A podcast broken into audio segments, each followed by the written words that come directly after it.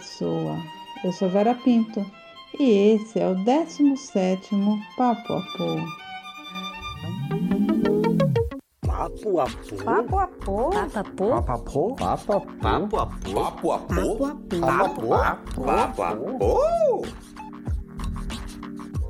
Não importa se você é aposentado, apologético, apoteótico, apoquentado ou outra por qualquer. A porta aqui este podcast é feito para você.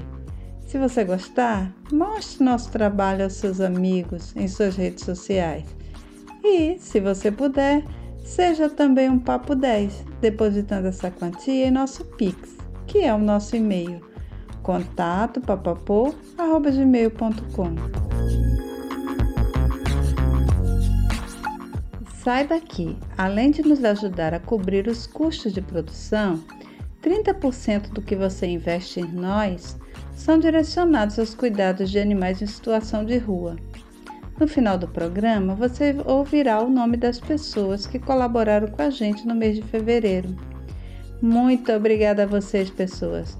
Nossa equipe agradece e aqueles que cuidam dos animais abandonados também. Se você quiser contar, sugerir, corrigir ou pedir algo para gente, faça isso pelo Instagram, Facebook ou pelo nosso canal no YouTube. Ou ainda pelo nosso e-mail, contato papapo.gmail.com, que você já sabe, também é o nosso Pix.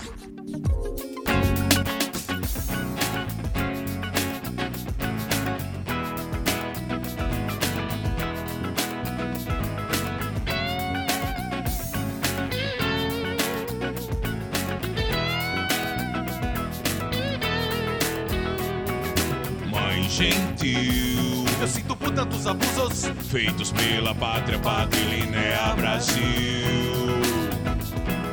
Mãe gentil, Eu sinto por tantos abusos. feitos pela pátria patrilinear Brasil. Na vergonha de ser homem, mãe, ao ver o noticiário, é sempre o corpo de uma mulher que cai. Todo dia, toda hora, cada minuto. Na alta roda submundo é sempre o corpo de uma mulher que cai. Pela cultura do falo, do estupro logo calo. Foi ela quem Ele quis. disse assim, Olha como está vestida. ela quem pediu. Foi ela quem Ele quis. disse assim, Foi ela quem ele quis. disse assim. Não importa se foi 30, ela quem pediu. Mãe gentil, Eu sinto por tantos abusos. feitos pela pátria patrilinear Brasil. Mãe gentil, Eu sinto por tantos abusos. feitos pela pátria patrilinear Brasil. Não bastasse o embrulho que me dá por ver um pai violentar as filhas dentro do próprio lar. Enquanto as moças sediadas no trabalho e muitas vezes não têm igual salário e ainda querem que sejam belas, recatadas e do lar. Pois nunca leram Simone de Beauvoir e não percebem que sus dias vão logo se quebrar. Que a mulher não é só livre, a própria liberdade pra pensar. Mãe gentil. Estamos no mês da mulher. Por isso, o Papapô de Março será todo dedicado a nós mulheres do mundo. Hoje, no Gente Como a Gente, você vai conhecer Conceição Lisboa, mulher, nutricionista, mestrando em Ciências Sociais e negra, que vai nos contar um pouco sobre o desafio de ser mulher e negra no Brasil e do trabalho que anda realizando. No Dentro da Caixola, eu vou contar uma poesia que eu recentemente recebi da amiga Cristiane Rodrigues. No Mão na Massa tem um sorvetinho para aplacar este calor. As dicas eu te ensino a encontrar. E a leitura será sobre uma mulher negra, filósofa, jornalista e escritora que registra suas memórias de forma belíssima. Você vai já conhecer. Vamos começar? Mãe gentil. Eu sinto por tantos abusos. feitos pela pátria patrilinear Brasil. Gentil, Eu sinto por tantos abusos. feitos pela pátria patrilinear Brasil. Eu sinto muito mãe.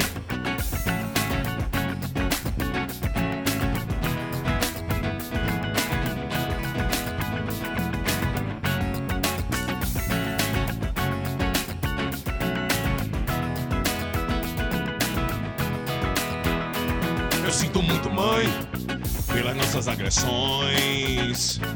Pois só um tapinha não dói, por palavra e palavras que detupem e corrói. Pelo sangue feminino em nossas mãos, jorrando da nossa falta de razão. É a cultura do falo, mãe, mas se eu falo não me escutam, mãe. É a maldita cultura que usam pra te dominar. O abusador sai do ventre pra depois te abusar, mãe. Pra depois te abusar. É o medo que eles sentem, pois tens o universo no ventre e que pisa até cabeça de serpente. Que a mulher tem coragem, nada teme. Mãe gentil, Eu sinto por tantos abusos. feitos pela pátria, patrilinear Brasil. Mãe gentil, Eu sinto por tantos abusos. feitos pela pátria, patrilinear Brasil. Mulheres do Brasil. Abusos. feitos pela pátria, patrilinear Brasil. Mulheres do Brasil, Eu sinto por tantos abusos. feitos pela pátria, patrilinear, patrilinear Brasil. Hoje, no Gente Como a Gente, eu vou bater um papo com uma pessoa muito querida minha, uma amiga de longa data, né? desde a década de 90, quando a gente começou o curso de nutrição juntas. Ela foi da minha turma de graduação e é uma mulher fantástica, a Conceição Lisboa, que é mestranda em Ciências Sociais atualmente, é nutricionista e é uma mulher negra. Ela vai aqui nos contar um pouco da sua história para a gente entender qual é realmente o desafio de ser mulher e negra nesse país. Conceição, é um imenso prazer ter você aqui. E a primeira coisa que eu gostaria é que você se apresentasse né, para as outras pessoas. E, então diga aí quem é você, Silvinha. Inicialmente, eu quero agradecer o convite para participar deste episódio do Papapô. E acredito que seja pertinente dizer que ao receber o convite, passei por uma mistura de sentimentos.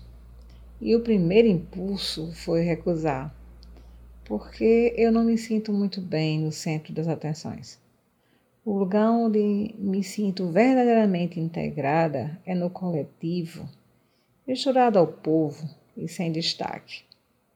Ao mesmo tempo, havia o sentimento de não poder deixar de atender uma solicitação de Vera, uma amiga muito querida, de longas datas, e uma pessoa que pensa de forma ampliada em todos e todas. Mas o que me fez repensar a ideia de me manter quieta no meu canto e me dispor a falar publicamente sobre coisas e pessoas que me cercam das minhas perturbações e questões foi o que Vera me disse sobre eu estar em um lugar muito cômodo para mim. Mas para poder ajudar outras pessoas, é preciso sair da comunidade vez por outra. E assim, cá estou eu, passando a limpo coisas da minha vida que talvez possam servir de alguma forma a outras pessoas. Pelo menos é o que desejo. Sobre minha pessoa, devo começar pelo meu nome. Nome este que me foi dado por pais católicos, devido a eu ter nascido no dia de Nossa Senhora da Conceição, dia 8 de dezembro. Logo me foi colocado de nome o nome da Santa Maria da Conceição. Com os sobrenomes da família, ficou Maria da Conceição da Silva Lisboa de Lima. A maioria dos que me conhecem me chamam apenas de Conceição Lisboa. Alguns familiares me chamam de Ceissa, outros apenas de Conceição. E por causa do meu Silva, meus amigos de faculdade me chamam, desde o primeiro dia de, de aula, lá no curso de graduação, de Silvinha, o que às vezes causa muito estranhamento nas pessoas que não têm conhecimento desse fato e nem do meu nome completo. E acham que o Silvinha vem de Silvia e não de Silva. Mas também já aconteceu dos que estão acostumados com Silvinha esquecerem que eu sou Conceição Lisboa. Sou mulher negra, mãe, brasileira e natalense nascimento. Mas cresci em Areis, uma pequena cidade litorânea do estado do Rio Grande do Norte, localizada a aproximadamente 50 quilômetros de Natal. Sou nutricionista de formação, graduada pela Universidade Federal do Rio Grande do Norte uma instituição que particularmente amo, respeito e defendo. Estou empregada do aparelho de Estado, embora também tenha convivido por bastante tempo com o setor de economia mista e privada de saúde, dos quais estive afastada nos dois últimos anos devido ao meu retorno aos bancos da UFRN em busca de respostas para várias inquietações profissionais que já me acompanhavam havia um bom tempo. Retornei à universidade, mas não para a minha área de formação. As questões para as quais eu buscava respostas já não cabiam na fisiologia, na bioquímica, na dietoterapia, entre as outras disciplinas da área de saúde. E por isso fui em busca de entendimento no programa de pós-graduação das Ciências Sociais, no qual ingressei como mestranda. Estou no último semestre do curso e muito em breve defenderei o trabalho de dissertação. Resumindo, é isso. Pronto, já sabem que a partir de agora eu vou chamá-la sempre de Silvinha, porque foi um esforço enorme eu falar Conceição Lisboa, né? É, agora, Silvinha, é, diga aí pra gente, quando foi que você descobriu que era negra? Eu faço essa pergunta porque outro dia eu estava vendo um, um vídeo, uma palestra que o Silvio Almeida deu numa escola lá em São Paulo, e ele contava exatamente o momento em que ele descobriu que era negro, que foi inclusive dentro da sala de aula.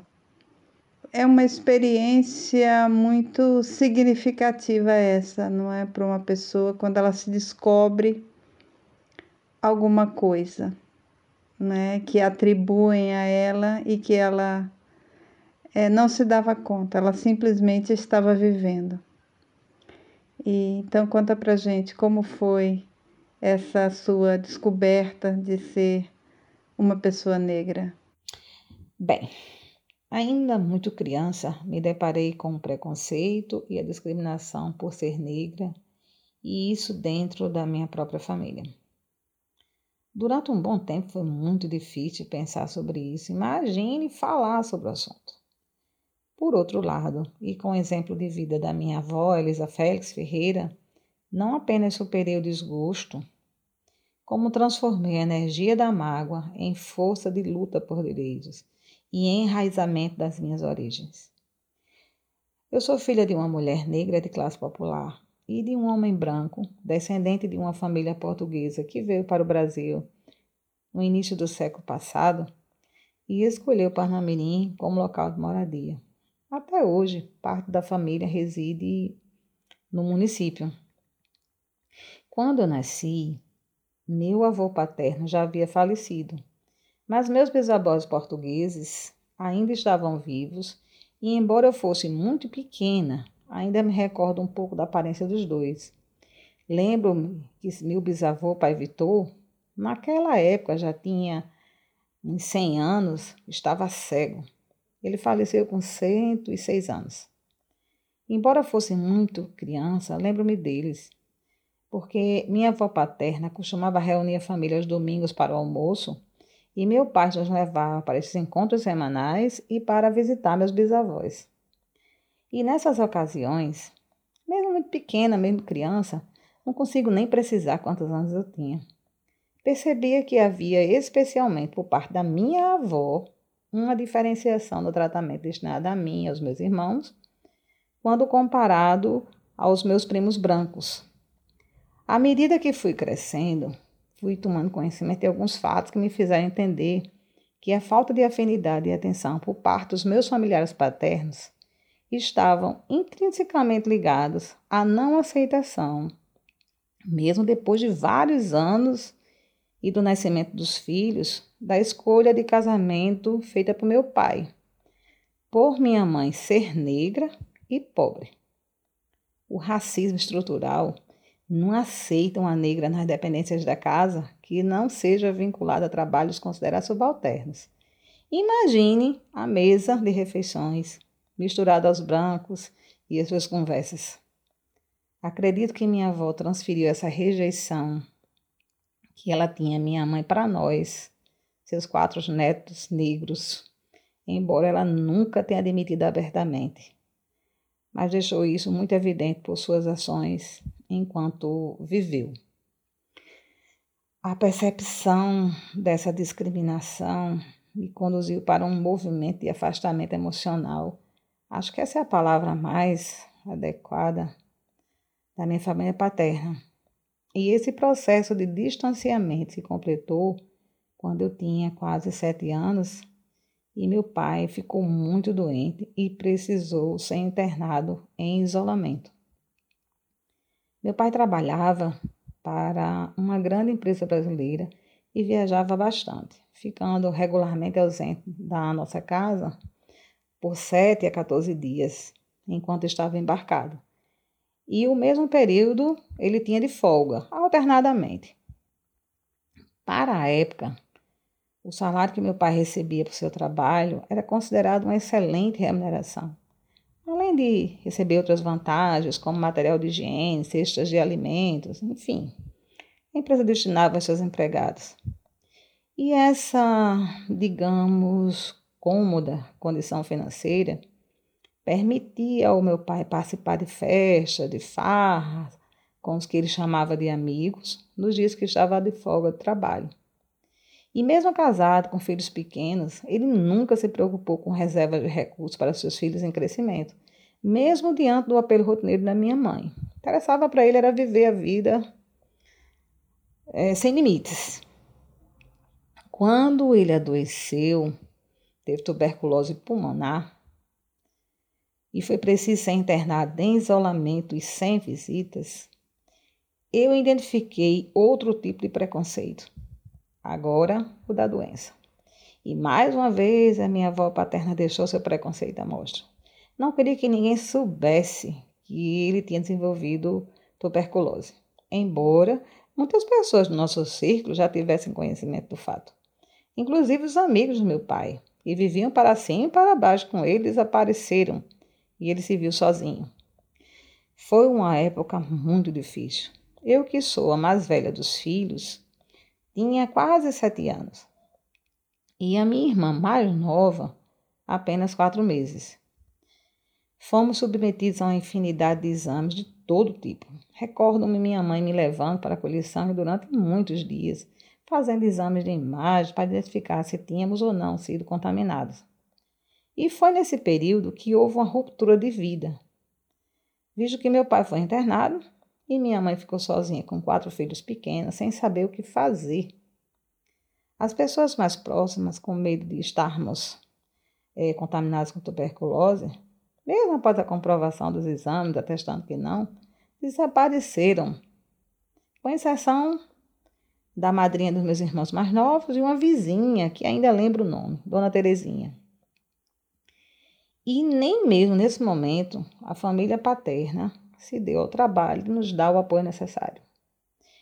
Então, minha mãe resolveu morar junto da minha avó Elisa, tentando nos proteger de mais um preconceito, tirando-nos do círculo social no qual vivíamos.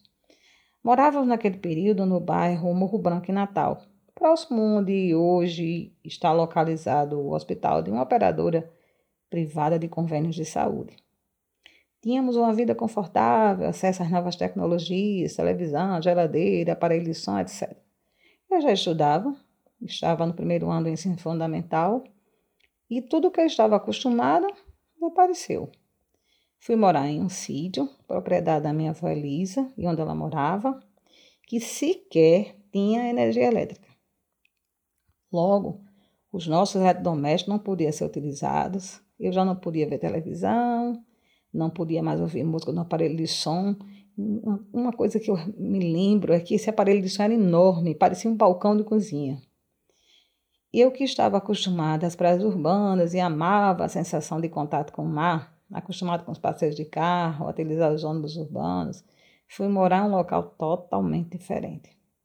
Estudar em uma escola rural que existe até hoje no Distrito de Areias, a Escola Municipal Dr. Ezequias Pegardo Cortez, me recordo o nome inteiro, visto que éramos obrigados a escrevê-lo nos cabeçalhos de todas as páginas. Eram os anos finais da década de 1970 e vivíamos sob um regime autoritário.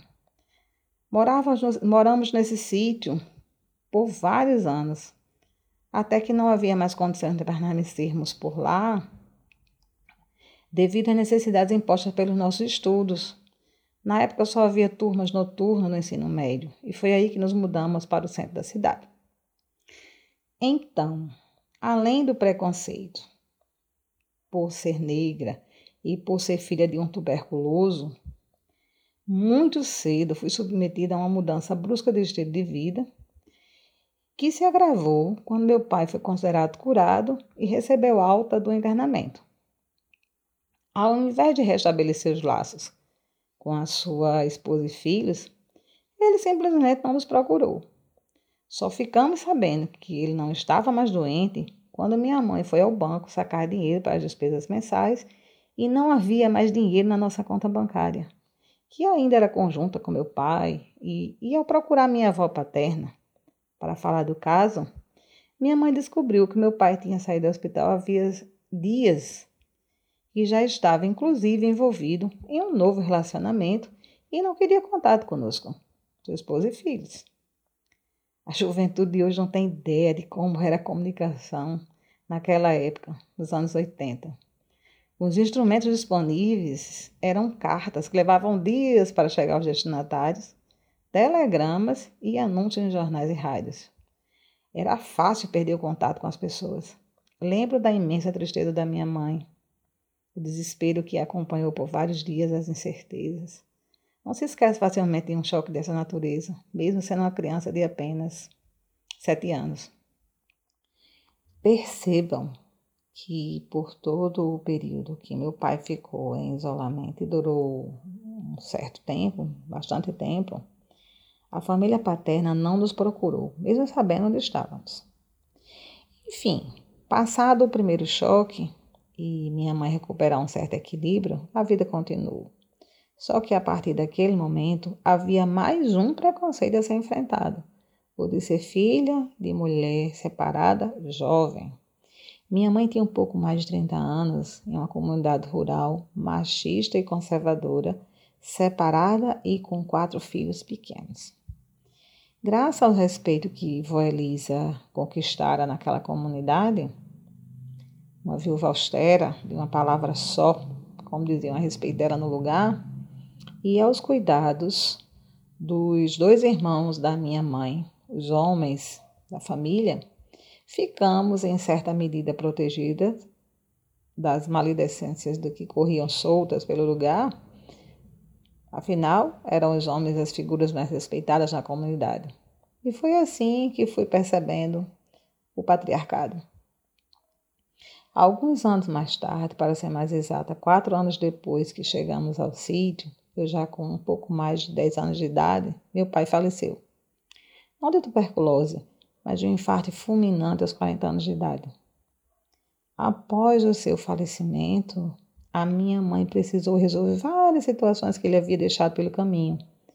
Mas a vida tinha nos reservado mais uma surpresa. E de novo me vi face a face com a discriminação de gênero, só que desta feita com a discriminação institucionalizada pelo Estado, pela lei. Em meio aos trâmites legais pós-sepultamento, eis que nos aparece uma mulher com um filho pequeno, com mais ou menos dois anos de idade, e grávida de outra criança, apresentando-lhes como filhos do meu pai, e pedindo para minha mãe registrar o menino para que ele pudesse ter o nome do pai na certidão de nascimento, visto que meu pai havia falecido sem registrá-lo e apenas minha mãe poderia fazê-lo, pois, embora vivessem separados de fato, continuavam casados civilmente. Então, a partir desse resumido relato, eu for falar dos detalhes e da cronologia do que passei vida fora, vai longe. Percebe-se que desde muito cedo estive exposta aos preconceitos sociais. Antes de chegar à adolescência, já tinha me descoberto negra, tomado consciência do corpo como fronteira, em virtude do desenvolvimento da doença do meu pai, tomado também consciência do machismo e ainda me deparado com a figura central do patriarcado na representação social do modelo dominante humano centrado na figura do homem branco, hétero e detentor de recursos econômicos. Por outro lado, tive a sorte de conviver com mulheres muito fortes, protagonistas das situações do meio onde viviam. Haja vista que não se pode negar o protagonismo burguês da minha avó paterna, carregado de interesses em enquadrar as pessoas ao seu estilo de vida. Força ainda maior encontrei em vó Elisa, que tinha domínio sobre a própria vida, mesmo sendo mulher negra e idosa. Passava segurança a todos e todas, apenas com uma palavra. Morreu aos 98 anos, há 22 anos, e ainda sinto muitas saudades dela. Minha mãe também foi uma mulher de muita coragem e força. Criou da melhor forma possível seus quatro filhos biológicos e ainda adotou mais uma filha, quando a vida lhe colocou diante de uma criança que precisava de uma mãe abriu mão da sua própria vida para nos criar com dignidade, afeto e muito amor. Mesmo que pouco a pouco foi entrando em um processo de acomodação com vistas a uma melhor forma de viver, e passou a me incentivar ao embraquecimento, ao ponto de me levar a cabeleireiros que faziam alisamento, até que eu cresci o suficiente para me recusar a alisar meus cabelos crespos. Já minha avó Elisa, por seu lado, me ensinava a lutar por direitos e a defender a nossa negritude sem ceder a ditames sociais. A liberdade era o centro da sua vida. Morava sozinha, cuidava de si mesma, era muito independente. Mas em um ponto, tanto vó Elisa quanto minha mãe convergiam em relação ao combate ao preconceito racial na educação. Ambas me ensinaram que a arma mais poderosa para lidar com preconceito e discriminação encontrava-se na educação. Acreditei nesse ensinamento e sigo minha jornada de vida em busca de conhecimentos e com profundo respeito a todos os tipos de conhecimentos filosófico, científico, senso comum, artístico, do aprendizado prático, da transferência oral e daí por diante com os dois pés cravados no social, na educação e na saúde. Carrego comigo o orgulho de sempre ter estudado em escolas públicas. Estudei todo o ensino fundamental e médio nas escolas públicas do município de Areis, do primeiro ao quarto ano no ensino fundamental na escola rural do distrito de Areias, do quinto ao oitavo ano na escola estadual Jacuma 1 e todo o ensino médio no Colégio Municipal João Guiô, e de lá para a Universidade Federal do Rio Grande do Norte no primeiro exame de seleção, no vestibular de 1992. E em 2019 Ingressei no mestrado do Programa de Pós-Graduação das Ciências Sociais, também na UFRN. Ai, que história, hein, Silvinha? É interessante, né, como a nossa compreensão do que a gente é e do que as pessoas fazem de nós sempre vem a reboque dos acontecimentos, né?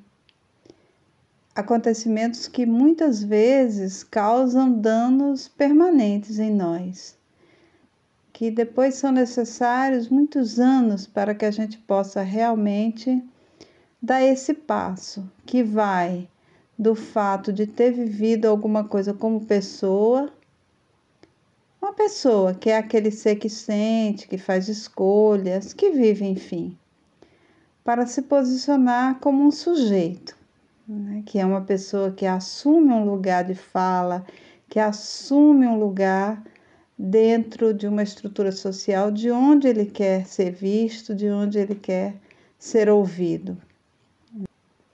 E nesse movimento, né, a gente encontra a clareza de onde a gente está, de onde a gente deveria estar, ou de onde a gente quer estar, e de onde qual o local onde as pessoas querem nos colocar.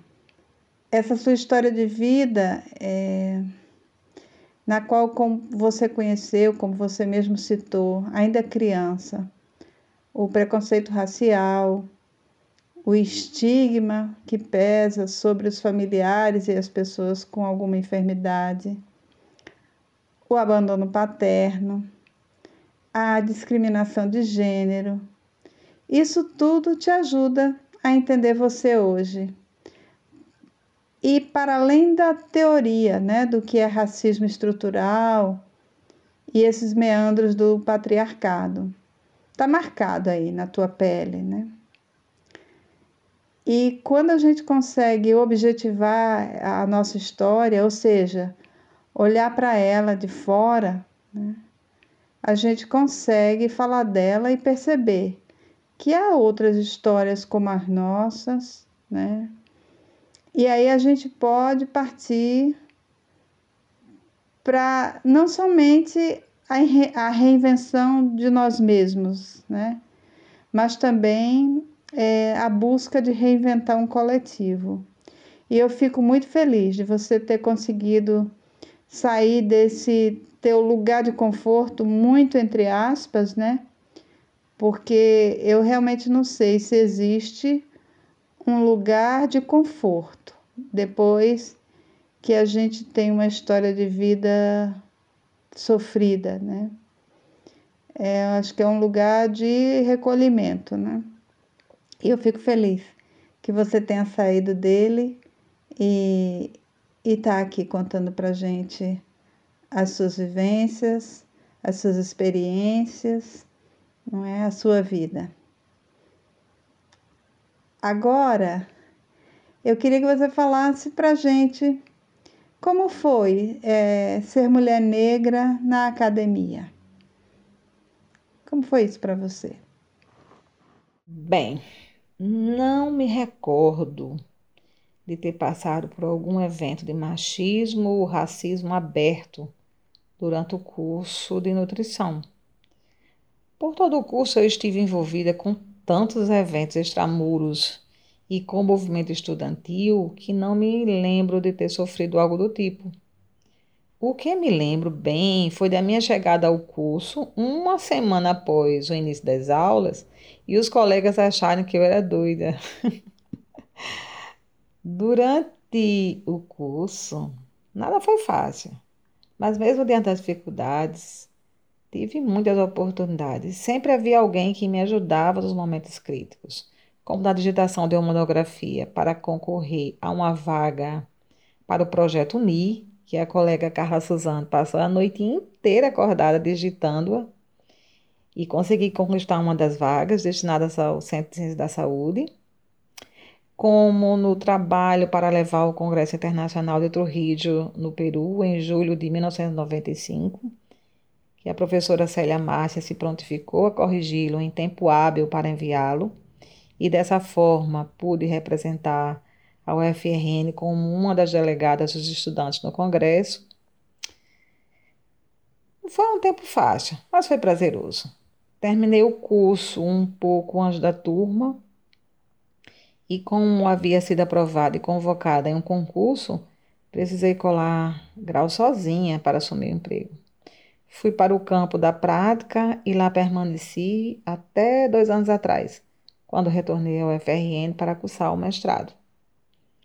Já no programa de pós-graduação das Ciências Sociais, fui recebida de braços abertos pelo meu querido e saudoso professor Lincoln Moraes de Souza, que com muita muita paciência, muita atenção e por alguma razão acreditou em mim desde o primeiro dia de aula. Me orientou por pouquíssimo tempo, mas mesmo assim foi o suficiente para me ajudar a tirar o véu do olhar para a realidade social. Me encantei pelas ciências sociais Finalmente estava conseguindo entender vários processos da minha área de formação, olhando para os fenômenos por outros ângulos, além do positivismo tão presente nas ciências da saúde. Em suma, um novo mundo se abriu à minha frente. É, eu acho que você viveu uma situação bem especial na academia, porque está no departamento de nutrição da UFRN é como um respiro em relação ao machismo, né? Porque a gente está num ambiente que o corpo docente é majoritariamente formado por mulheres. Isso cria uma realidade muito diferenciada. É a gente, mulher, ali se sente muito bem. Agora, quanto ao racismo estrutural, a gente observa que há um, ainda há um número muito reduzido de docentes e discentes negros, né? Mas, felizmente, como você observou, não há um histórico de preconceitos e discriminação em relação às pessoas negras. Eu, pelo menos, desconheço, e você também, né? Afirma que se sentiu muito acolhida e bem naquele ambiente. Que bom! Parabéns ao Departamento de Nutrição da UFRN. E que bom que você faz o mesmo relato em relação ao curso de Ciências Sociais. E agora, aproveitando, conta pra gente, o que é que você está fazendo aí no mestrado? O que é que você está pesquisando? Então, nosso trabalho de pesquisa se tornou uma saga em virtude do momento político brasileiro. O nosso pré-projeto, apresentado à banca de seleção, tratava-se de uma avaliação de processo da educação alimentar e nutricional na atenção básica em saúde pela equipe do Núcleo Ampliar de Saúde da Família e Atenção Básica, o conhecido NASFAB, no município de Areis. O pré-projeto foi aceito e avançamos no processo de construção do objeto durante todo o primeiro semestre de 2019, submetendo o projeto ao Comitê de Ética, no qual foi aprovado. Porém, em setembro de 2019, o presidente da República, através da Portaria 2979, instituiu o Previne Brasil acabando com o financiamento do NASFAB e estabelecendo um prazo de transição para a adesão compulsória dos municípios ao novo programa. Ou seja, já não seria mais possível avaliar a implementação de uma ação pública por uma equipe que deixava de existir. O projeto, no modelo construído, não seria mais possível. Como minha curiosidade já estava bastante aguçada em torno do significado, das representações, dos símbolos, percebi que este momento seria muito interessante para identificarmos o valor simbólico da educação alimentar e nutricional por uma equipe multiprofissional em um processo de transição. Conhecer até que ponto a equipe entende que a educação alimentar e nutricional deve ser protegida e preservada. E assim progredimos, enveredando pelo sócio-antropológico, nos apoiando na teoria de Pierre Bourdieu, especialmente no conceito de hábitos, e como método no discurso jeito coletivo de Lefebvre Lefebvre. Como que buscamos foi o entendimento do significado simbólico da educação alimentar e nutricional enquanto ação pública, muitos autores que se dedicam ao campo das políticas públicas foram extremamente valiosos na nossa caminhada reflexiva, como Jobé Millet, professor Lincoln, Cecília Minay, Sônia Drive, entre outros. Além das mudanças estruturais ocorridas com objeto em virtude das ações do governo brasileiro, o que mais dificultou a realização da fase de campo foi a pandemia da Covid-19. Mas, aos trancos e barrancos, estamos chegando ao finalzinho. Entramos agora no último semestre do curso e em breve apresentaremos os resultados. Realmente, olha, está fazendo um trabalho de mestrado, de doutorado, enfim, pesquisando em meio a todos esses atropelos políticos e sanitários que a gente tem vivido nesses últimos tempos, é algo muito desafiador. Mas para fazer ciência, a gente tem que ter um espírito aberto, inventivo, ser criativo. E você demonstrou aí que possui estas qualidades, né, Silvinha? E soube contornar todos estes problemas. A gente está aqui no aguardo aí desses teus resultados. Agora eu vou fazer uma pergunta para você, que eu faço sempre aqui, né? O que te apoquenta mais nesse momento, Silvinha? Acho que a coisa que mais me apoquenta é a desigualdade social. Não consigo vê como normal um pequeno número de pessoas concentrando a maior parte dos recursos materiais, vivendo com extremo conforto, enquanto outros seres humanos não têm o que comer. Pois é, esse tema dói fundo mesmo, apoquenta muito. Eu não sei se você chegou a ouvir, na semana passada a gente fez um programa o Loucos por Literatura, sobre a Carolina Maria de Jesus. E eu até fiz um comentário é, sobre como a raça e o gênero são elementos importantes na segurança alimentar. Eu me referi naquele momento a uns dados de, do IBGE que fala sobre os lares chefiados por mulheres negras que estão é, num percentual muito maior de insegurança alimentar. É, 63% deles estão abaixo da linha da pobreza, ou seja, né, gente que vive com menos de 420 reais por mês. E quando esse lar é chefiado por uma mulher branca, esse percentual cai para 39,6. Ou seja, é, a questão da, da insegurança alimentar é muito preocupante e mais preocupante ainda nos lares chefiados por mulheres e principalmente os lares chefiados por mulheres negras. É, há que ter uma atenção né, do Estado é, em relação a esta, a esta problemática. Agora a gente quer saber para quem você vai fazer uma apologia. Diga aí. Eu faria apologia a várias mulheres por suas ações suas vivências, nas suas realidades. Mas, como me foi solicitado apenas uma, então farei memória da minha avó, Elisa Félix Ferreira, a mulher mais direta, dura nas palavras, mas ao mesmo tempo mais generosa que conheci em toda a minha vida. Agora conta pra gente, Silvinha, qual foi o seu momento apoteótico? Um dos momentos mais apoteóticos da minha vida como mulher negra e estudante da rede pública de ensino foi minha aprovação no primeiro vestibular. No município, havia uma tradição das famílias mais abastadas financeiramente que, quando os filhos chegavam ao ensino médio, eram transferidos para as escolas particulares em Natal e para cursinhos que preparavam para o vestibular. Vários colegas que estudaram comigo no ensino fundamental e que fizeram este movimento participaram do mesmo vestibular que eu participei, mas não conseguiram aprovação para adentrar o FRN. e eu consegui. Foi realmente um momento apoteótico, porque eu acho que ninguém acreditava que eu seria aprovada.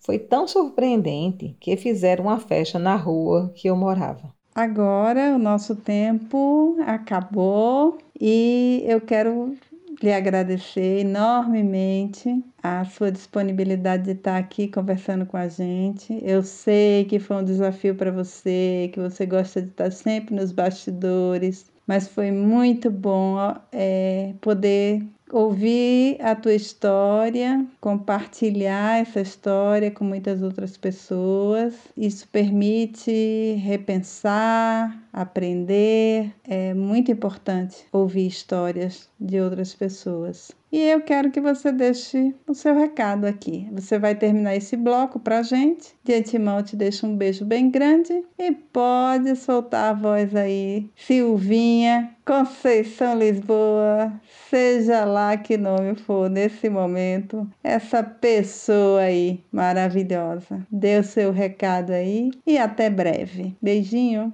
Eu acho que já falei demais mas não poderia encerrar sem um agradecimento muito caloroso pela oportunidade de partilhar coisas que me construíram como gente. Afinal, ser gente é uma construção social. E se eu puder deixar um recado para as mulheres, deixo o um incentivo para a manutenção da luta por direitos equânimes e pela libertação das amarras patriarcais, refletindo sempre a partir do coletivo. Mulheres, univos e vamos que vamos. Enquanto as moças sediadas no trabalho? E muitas vezes não tem igual salário. E ainda querem que sejam belas, recatadas e do lar. Pois nunca leram Simone de Beauvoir E não percebem que sus dias vão logo se quebrar. Que a mulher não é só livre, a própria liberdade pra pensar. Mãe gentil eu sinto por tantos abusos feitos pela pátria, patrilinear Brasil. Mãe gentil. Eu sinto por tantos abusos feitos pela pátria, patrilinear Brasil.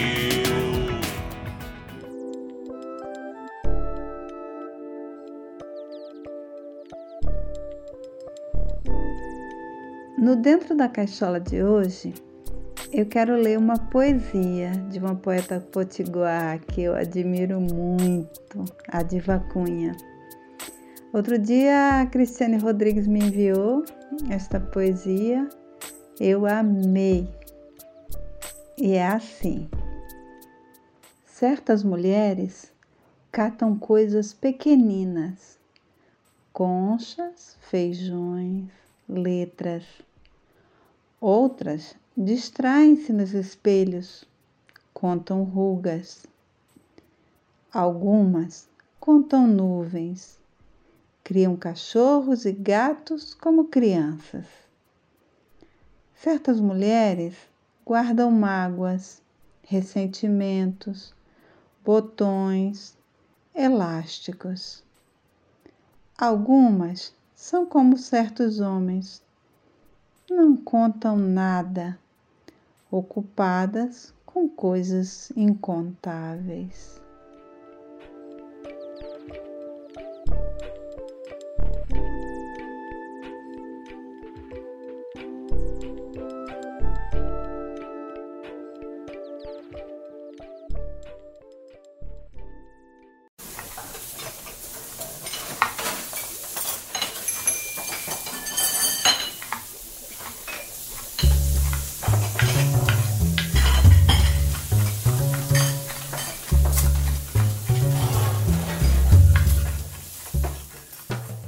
Receita de hoje do mão na massa eu não inventei. Eu já vi muita gente ensinando na internet essa receita. É um sorvetinho, mas é delicioso. E a nutricionista Flávia Gentil vai já já nos dizer o que tem de nutritivo nele. Ele é feito com banana congelada e cacau em pó. Mas é Claro que eu vou dar umas dicas de apresentação e consumo amanhã, na receita que você vai conferir lá no Instagram.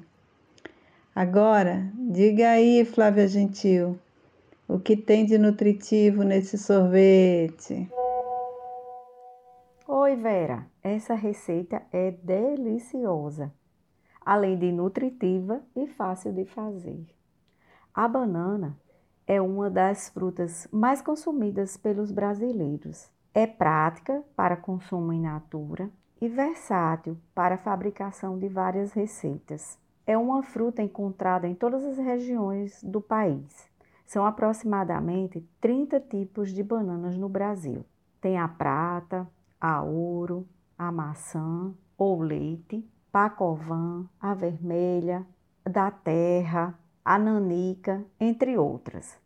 A fruta é tão famosa que já foi cantada até por Emilinha Borba, a eterna cantora do rádio. Chiquita bacana lá da Martinica, se veste com a casca de banana nanica. Pois é, e a fruta faz jus à sua fama. É uma ótima opção para alcalinizar a dieta. Rica em fibras, potássio, magnésio, fósforo e vitaminas do complexo B. Contém também uma boa quantidade do aminoácido triptofano, precursor da serotonina. Ele está diretamente ligado aos processos bioquímicos do humor e do sono. Ajudam a relaxar e a reduzir o estresse. A banana sempre foi conhecida por ajudar a evitar câimbras, e isso se dá porque a fruta contém magnésio, que ajuda a relaxar os músculos, ajuda na ativação da bomba de sódio e potássio e contribui para a saúde cardiovascular. Estudos mostram que o consumo regular de banana aumenta o HDL, que é o colesterol bom, e atua melhorando os riscos de doenças cardiovasculares. Também faz modulação intestinal, pois é rica na fibra chamada pectina. Enquanto verde, é rica em amido resistente, carboidrato de baixo índice glicêmico que atua positivamente na liberação de glicose sanguínea, sem gerar picos hiperglicêmicos. Ideal para diabéticos e praticantes de atividade física. Mas a banana tem que estar ainda verde, pois quando amadurece, o amido resistente se transforma em frutose e não apresenta os mesmos benefícios. A banana verde pode ser consumida como farinha ou como biomassa em receitas. Então não tem mais discussão nem dúvida. A banana deve ser consumida frequentemente e a receita de hoje é uma ótima opção.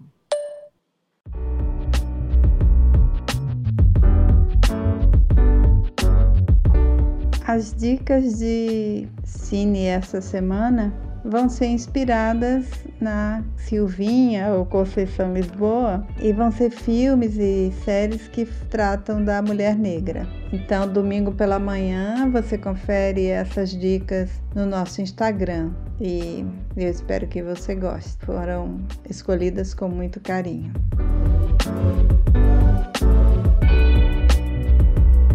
E chegou a hora da gente se despedir, mas como sempre, eu deixo com você um texto para finalizar o episódio.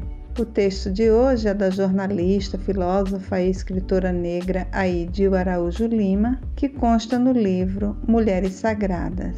Sobre essas mulheres, ela diz: abre aspas, vasculhando a memória, vou extraindo enredos que tecem a trama da vida das mulheres de santo, mulheres negras, resgatando suas histórias revelam-se tranquilas, senhoras de saberes orais, elementos da memória e do patrimônio material do recôncavo baiano. Aprenderam a não se inquietar com a vida. Elas sabem que a vida já tricotou seus destinos. São alegres, sambadeiras, carregam na alma a coragem de esquecer os lamentos. Se embalam ao som do vento, estremecem o corpo enquanto a alma dança, assim como seus ancestrais dançavam, mesmo arrancados à força de sua terra, do seu povo. Fecha aspas. Então aqui a gente termina mais um episódio dedicado às mulheres. Se você ainda não ouviu o primeiro Loucos por Literatura do mês, ouça para relembrar ou conhecer a Carolina de Jesus, uma mulher negra, pobre, catadora de resíduos que adorava ler e escrever e que se tornou uma escritora famosa. Eu aqui me despeço e te deixo um beijo.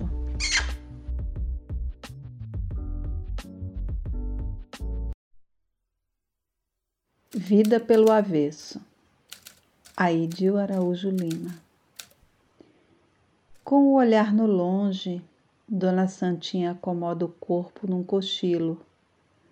O pensamento adormece nas lembranças do marido morto. Até escuta seu pisar afagando a terra. Rumaram tanto por ali que o mato desistiu de nascer. Virou direção, rota de gente. Era nessa passagem estreita que o seu homem fugia da tristeza de ser indivíduo sem importância, desvalorizado na pessoa. Era ninguém menos que a enxada arrancando mato, que a praga destruindo plantação. Às vezes quedava para o lado, a cachaça embaralhava o juízo, seu corpo entortava os olhos calados como se mudasse para outra vida, maneira de esquecer o desprezo. E as mulheres? Seu homem teve filhos com mulheres da rua, raparigas. Naquele tempo não tinha lei de reconhecer sua cria. Os machos daquela época faziam filhos fora de casa. Não afirmo serem todos, só sei que eram muitos. E Dona Santinha, sua mulher verdadeira, apelidava imprestável, amarrotava com palavras, como se tivesse culpa de derramar o suor na terra arrancada da família por fazendeiros astutos. Faziam os enterros, depois cobravam com a terra. Engolia seco. Foi um dia bem cedo. A vida andava devagar. A mãe não aguentou a espera e desertou desse mundo. O pai se desatinou. Sem dinheiro para a cerimônia, aceitou a ajuda do compadre. Esse, passados oito dias de resguardo, veio cobrar a ajuda. O coitado só plantava para o sustento da vida, nada tinha guardado para a morte. O compadre lhe tomou as terras e juntou as tantas que já tinha. Resignada com o destrato, silenciava de jeito a não assustar os filhos. Sabia que depois de ver sua briga recusada, ele pegava o charuto, arredava fora de casa buscando resposta. Sentava-se na pedra do lajedo, Acho até conversava. Vez em quando balançava a cabeça. José era homem de coragem. Saía cedo para a lida, dia a dia. Nunca teve falta por motivo que fosse. Doença, nascimento de filho, morte de parente. Engoliu o pão que o diabo não quis. Não deixou faltar comida para a família. Homem bom, sentia pena dele, sem terra para tirar o sustento. Trabalhava na terra dos dominantes, arrancadas dos pequenos produtores, enganados perversamente. Derramava todo o suor. Chegava com o dia anoitecido, sedento de agonia. Mas o pior se sucedeu numa festa de Nossa Senhora do Rosário. Não era dos pretos, era dos brancos mesmo. O patrão lhe convocou para ajudar na labuta da casa, quando receberiam os parentes da capital para a festa. Chegou toda a gente. José nem avistou esse povo. Num espanto, avistou policiais. Foram direto a ele. O arrancaram da labuta sem dizer o acontecido. Só quando chegou lá, no lugar da exclusão, foi perguntado onde estavam as joias. Numa resposta, perdeu alguns dentes. Durante os nove dias de missa, mais um de festa, ele foi perdendo parte de sua pessoa. Dona Santinha era só reza. Chamou por Nossa Senhora da Festa. Suplicou que acudisse seu José, homem puro, de mãos limpas. Tardou um pouco para a resposta. Só mesmo quando terminou a festa, eles estavam de regresso para a cidade grande. Ao deitarem as malas no carro, avistaram a maleta das joias. Foi o milagre da santa. Eles foram à delegacia e explicaram o que não tinha explicação. Prenderam um homem inocente, sem flagrante, nem prova que fosse. José chegou igual aos dias de cachaça. Escorregava para um lado que nem quiabo. Nesse dia, ele trocou o sentido. Seu corpo decaía para o lado esquerdo. Não tinha cheiro de bebida forte. Ficou assim, calado, arrastando a vida, sem querer contas do que já ia adiante. Um dia, olhou enviesado, ensaiou palavra de desculpa ou despedida. Não teve tempo. A alma saiu do corpo, ereta, desentortada, seguiu pela rota de costume o sol desce, afogando de luz suas pálpebras, despertando o sono. Joga para longe as lembranças, enquanto ouve o passo sereno de Pedro, seu companheiro. O compasso do caminho era de resistência, a espera de afeto sem sobressalto.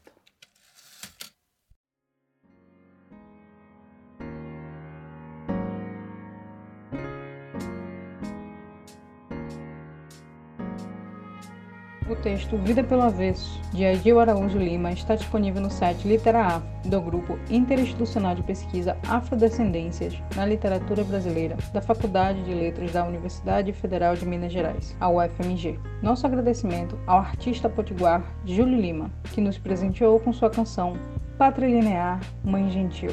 E nosso muito obrigada às pessoas que divulgam o nosso trabalho em suas redes sociais e aquelas que apoiaram financeiramente o nosso trabalho em fevereiro. São elas: Alda Pereira, Célia Márcia Moraes, Conceição Lisboa, Diogo Vale, Fátima Araújo, Fátima Cirne, Fernando Palhama, Gineta Morim, Inês Magnata, Ingrid Bezerra, Josivaldo Moura, Nelly Holland, Nil Araújo, Larissa Seabra, Pablo Neurquim, Pedro Pereira e Regiane Pinheiro. O Papa Pou é produzido, roteirizado e apresentado por Vera Pim. A edição é realizada por Hannah Nelly. Natália Araújo faz a coordenação digital. Já a edição dos vídeos do nosso canal do YouTube é da Priscila Simons, que também é assistente de produção. As demais músicas e efeitos desse episódio são da biblioteca de áudio do YouTube e do site freesound.org. O Papapô é gravado e editado em casa, preservando o distanciamento social e mantendo as relações vivas.